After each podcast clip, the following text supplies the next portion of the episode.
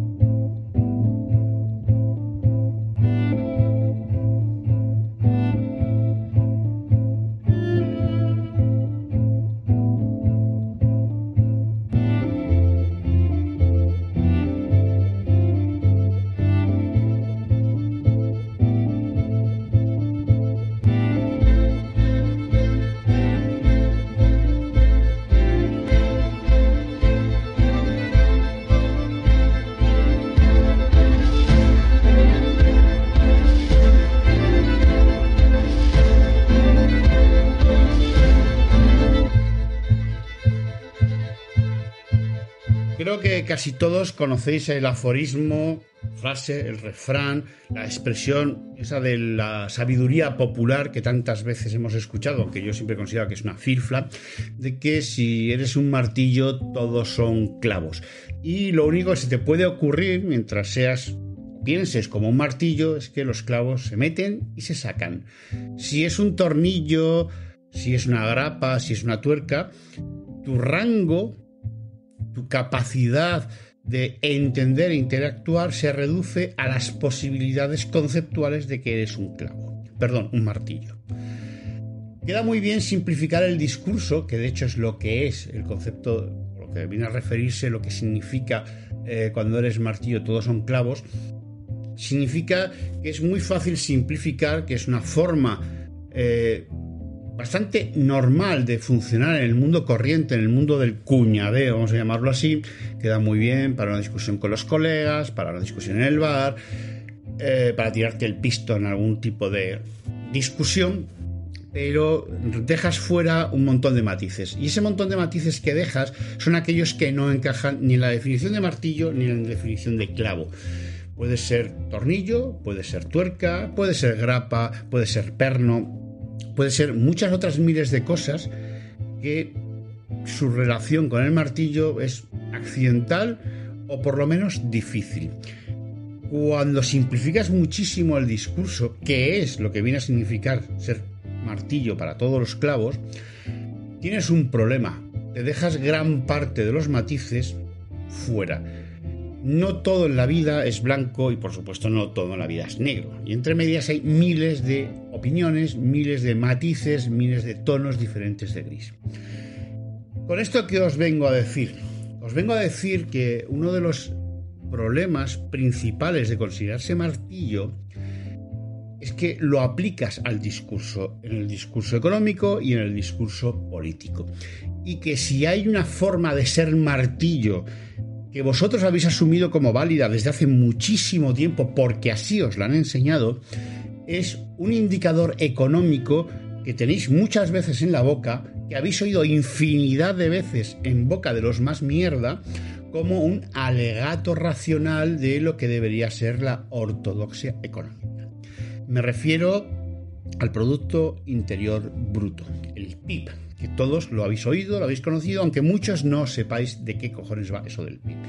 Bueno, pues el PIB es un invento de un señor en los años 30 para definir la contabilidad de los países. Bueno, lo voy a explicar de una forma mm, bastante más simple. Es un invento que coge todo lo que sea actividad económica monetaria, al loro monetaria, la mete en una especie de suma y te dice que eso es el PIB. Una caricia de tu madre, el beso de tu abuela, ese bizcocho que te hace tu tía Angelita cuando vas a verla, ¿te acuerdas? O esos roscos de vino fritos tan riquísimos que hacía tu vecina de abajo, en las que no hay intercambio monetario, no pintan una puta mierda. Cuando estás malo y tu madre te cuida, cuando tienes un anciano en casa y le cuidas sin obtener nada económico a cambio, cuando ayudas a tu vecino a limpiar un trastero sin cobrar ningún puto duro, o ayudas a tu otro vecino a recoger las manzanas del huerto y no generas actividad económica monetaria, eso no cuenta para el PIB. las relaciones entre padres e hijos, las relaciones de pareja, hetero o homo, da igual, que no generan impacto económico, no cuentan. O sea, gran parte de lo que es la compasión, ese rasgo distintivo de los seres humanos, eso que llevamos practicando desde que somos humanos e incluso bastante antes, no cuenta. No cuenta porque no genera eh, aspectos económicos, no genera mm, intercambio monetario, que es de lo que se trata. Y diréis, hombre, eso no puede ser así. Realmente es así. De hecho, uno de los mayores usos que se ha hecho del PIB en su momento fue para calcular la deuda de las naciones hundidas en la guerra. Cosa curiosa. En su propio autor renegó muchas veces porque decía que el planteamiento del PIB per cápita, o sea, cuánta pasta de ese reparto os toca a vosotros y me toca a mí, pues que no era una forma de medir absolutamente nada, y mucho menos el progreso humano, y mucho menos la felicidad humana, y mucho menos el bienestar. ¿Por qué? Porque las medias no suelen funcionar demasiado bien. Os pongo un ejemplo.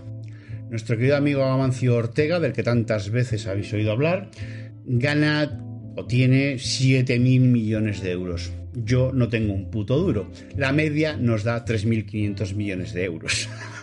Evidentemente es una soplapolle. Bueno, pues esa soplapolle funciona así y funciona y además os la venden así, con lo cual os dicen que si el PIB cae, uh, vamos de culo y que si el PIB eh, sube, vamos de puta madre. Cuando vosotros en vuestra vida real no lo apreciáis, no veis si va mucho mejor o mucho peor. La idea fundamental del PIB es que es el martillo para lo que todos son clavos. No mide felicidad, no mide eh, bienestar, no mide... ¿Te está gustando lo que escuchas? Este podcast forma parte de Evox Originals y puedes escucharlo completo y gratis desde la aplicación de Evox.